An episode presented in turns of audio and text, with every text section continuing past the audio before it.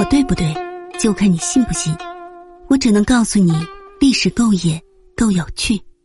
欢迎来听九九八八那些不为人知的野史秘闻。天下就没有他搞不定的女人。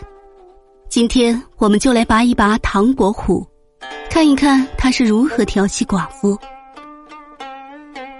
唐伯虎常说：“天下没有他搞不定的女人。”祝枝山半信半疑。有一天，祝枝山告诉唐伯虎，后山住着一个寡妇，守寡三年，把贞洁视为生命，只养了一只老鹰相依为伴。如果你可以搞定这名女子，那我祝枝山对你就五体投地。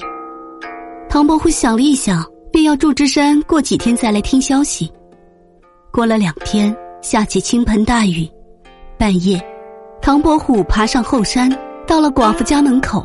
唐伯虎敲了敲门，问道：“能不能让我避避雨？”寡妇开门，原来是江南才子唐伯虎，连忙让他进屋。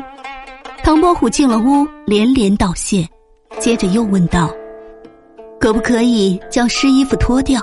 寡妇一看衣服全湿了，连忙把衣服拉到炕上去烘干。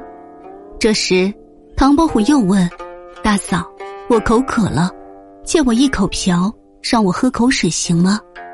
寡妇连忙拿了一口瓢给唐伯虎。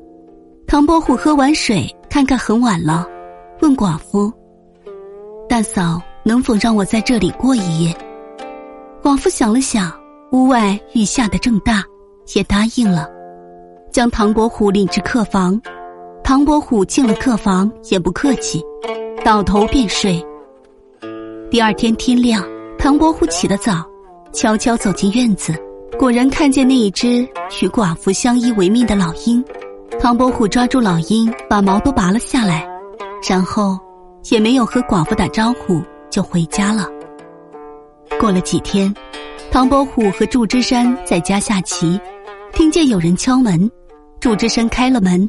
原来是那寡妇，寡妇一见唐伯虎就开口大骂：“唐伯虎呀，唐伯虎，你个江南文人，一代才子，为何做出这种龌龊事来？那天我看你挺可怜，好心开门让你进来，你要避雨我就让你避雨，你要脱我就让你脱，你要嫖我就给你嫖，你要过夜我就让你过夜。你说，你为什么要把我的阴毛都拔光了呢？”祝枝山在旁听后目瞪口呆。实际上，唐伯虎风流才子的称号到底是如何产生的？一因他是时代的杰出人物，二是文学作品俊美超逸，三是不拘礼法，恃才傲物，行为放荡。第四，可能就是这些风流韵事了。